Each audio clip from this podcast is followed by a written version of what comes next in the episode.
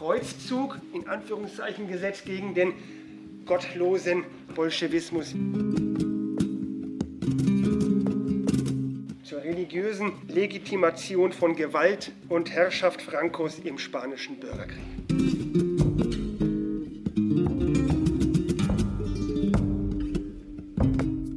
Professor Carlos Collado Seidel ist Historiker und lebt in München. Am 10. Oktober 2011 hielt er im Bildungszentrum Offenburg einen Vortrag zu seinem Schwerpunktgebiet Spanien im 20. Jahrhundert mit Fokus auf der Religionsgeschichte. Die Demokratie in den Zwischenkriegszeiten wird in Spanien allgemeinhin die Zweite Republik genannt. Sie nahm ihren Beginn 1931 sollte aber nur fünf Jahre andauern, denn dann begann der Bürgerkrieg mit einem Putschversuch des General Francisco Franco, welcher mit seinen Putschisten nach drei Jahren über die Republikaner siegte. Was folgte, war eine Diktatur über 35 Jahre hinweg. Zunächst einmal spielte die Religion beim Putsch keine zentrale Rolle. Vielmehr war bei vielen Putschisten waren durchaus Sympathien für ein säkulares Staatswesen zu erkennen. Anfangs hätte es also in den Reihen der Putschisten nur ein sehr diffuses Weltbild gegeben. Die konspirierenden Offiziere hätten keinerlei übergreifendes Konzept gehabt. Das einzig Gemeinsame war wohl ihre Verbindung zum Kolonialkrieg in Nordafrika, welcher bereits zehn Jahre zuvor, 1927, geendet hatte. Die Attribute, welche man vorher den Fremden zugeordnet hatte, Fremdheit, Wildheit, Unzivilisiertheit, wurden nun auf den innerspanischen Feind projiziert. Damit wurden die Kennzeichen, die im Kolonialkrieg den sogenannten marokkanischen Horden zugeschrieben worden waren, die wurden nun auf den sogenannten roten Kriegsgegner übertragen. Das Ancien Regime, die alte Ordnung, wie Seidel es nennt, dauerte in Spanien sehr viel länger an als in anderen westeuropäischen Ländern, bis in die 30er Jahre des 20. Jahrhunderts hinein. Dementsprechend wuchsen soziale Spannungen, die zur Ablehnung von Monarchie und Klerus führten. Zwei Instanzen, die in Spanien seit jeher sehr eng verbunden waren. Diese Ablehnung gipfelte in den ersten Kriegswochen 1936 in Gewalt. Knapp 7000 Kleriker sind in den ersten Wochen des Bürgerkrieges auf republikanischem Gebiet ermordet worden. Also in bestimmten Bistümern, insbesondere Kataloniens, da sind 88 Prozent des Klerus ermordet worden. Vor diesem Hintergrund wurde die Gewalt von Seiten des nationalistischen Lagers unter der Führung Francos legitimiert, ja sogar heilig. Papst Pius XI. erklärte den spanischen Bürgerkrieg zum gerechten Krieg.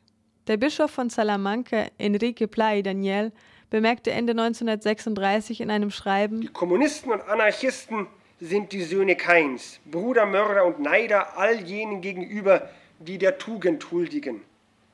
Daher morden und martern sie, und nachdem sie weder Gott noch Christus bezwingen können, entladen sie ihren Hass an deren Abbildern, Tempeln und Priestern. Sie suhlen sich in Mordtaten, Plünderungen, Zerstörung und Brandschatzung. In einem Bericht für den Vatikan schreibt der Kardinal Gomar, Erzbischof von Toledo: Es kann ohne weiteres festgestellt werden, dass sich gegenwärtig Spanien und Antispanien, die Religion und der Atheismus die christliche Zivilisation und die Barbarei im Krieg gegeneinander befinden. Später wurde der Krieg mit der Fastenzeit verglichen. Erzbischof von Burgos predigte 1937. Genauso wie die liturgische Fastenzeit eine Bußübung ist, handelt es sich bei der Fastenzeit des Krieges, wie wir gegenwärtig erleben und in der derart viel Blut vergossen wird, ohne jeden Zweifel um die gerechte Strafmaßnahme des höchsten und göttlichen Richters dieser Nation. Der Marxismus sei ein Bacillus. Wer von ihm befallen sei, werde schwachsinnig. Spanien solle, das war Konsens in den Reihen der nationalistischen Offiziere, von der Plage, welche die Arbeiterschaft verbreiten würde, befreit werden. Dafür ergriffen sogar Kleriker die Waffen und beteiligten sich aktiv an den sogenannten Säuberungsmaßnahmen. Allein eben in dieser Zeit die Mitgliedschaft in einer Arbeiterorganisation führte für gewöhnlich zur Exekution der Betroffenen. Das Belastungsmaterial stammte dabei üblicherweise, sofern sie noch lebten, von den örtlichen Pfarrern oder ortsansässigen Anhängern der Nationalisten. Ein faschistischer Hauptmann kommentierte die willkürlichen Massenmorde an der Zivilbevölkerung in einem Zeitungsinterview. Unser Programm ist die Tötung eines Drittels der männlichen Bevölkerung. Damit wird das Land sauber werden. Während des Spanischen Bürgerkriegs wurden nicht nur rassistische Denkmuster aus der Zeit des Kolonialkrieges reproduziert. Es sind auch Parallelen zur Reconquista erkennbar, der Wiedereroberung Spaniens nach arabischer Besetzung im Mittelalter. So bemerkte General Francisco Franco 1954, tausende Märtyrer seien Beweis genug, dass sein Krieg ein heiliger Krieg war. Er hätte ihn nur mit göttlicher Hilfe gewinnen können. Unser Krieg erfüllte die Merkmale eines Kreuzzugs. Hilfe hätte er beispielsweise vom heiligen Jakob bekommen, der seit der Reconquista schlicht Santiago Matamoros, Jakob der Maurentöter genannt wird. Zahlreiche Allegorien entstanden auf dieser Grundlage. Ein Bild porträtiert den Caudillo als Ritter, über ihm das weiße Pferd des heiligen Jakob. Innerhalb natürlich eines gesamten Weltbildes passt das in sich zusammen. Und hier wird angeknüpft an eine Zeit. Und hier wird eben versucht, eine Zeit zu reproduzieren. Und das ist natürlich von entscheidender Bedeutung, diese, diese Symbole, die hier verkörpert, die hier äh, dargestellt sind. Und was kam nach dem Krieg? Der Bürgerkrieg war im Jahr 1939 allerdings noch lange nicht zu Ende.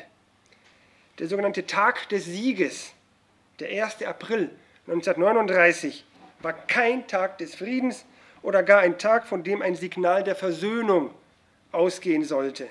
Nach dem militärischen Sieg begann der Krieg im Inneren. Mehr als 300.000 Personen wurden in der Folgezeit inhaftiert oder in Arbeitslager interniert.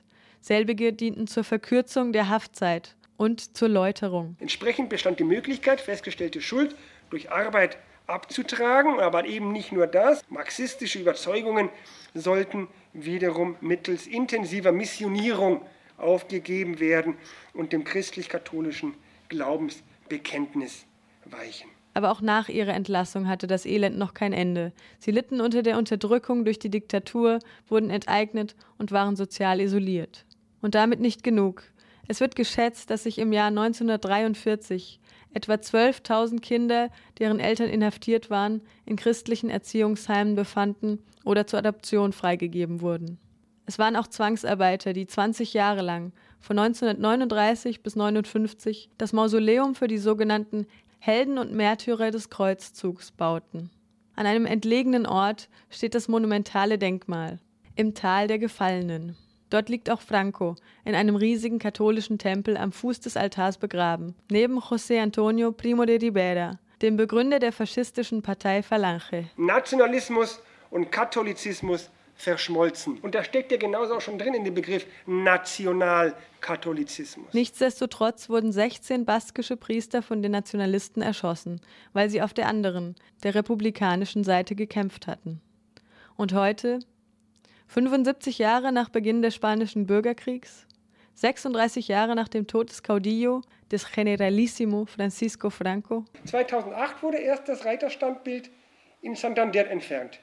2005 in Madrid. Da stand bis 2005 ein Reiterstandbild von Franco. In Melilla, da, steht der Franco noch.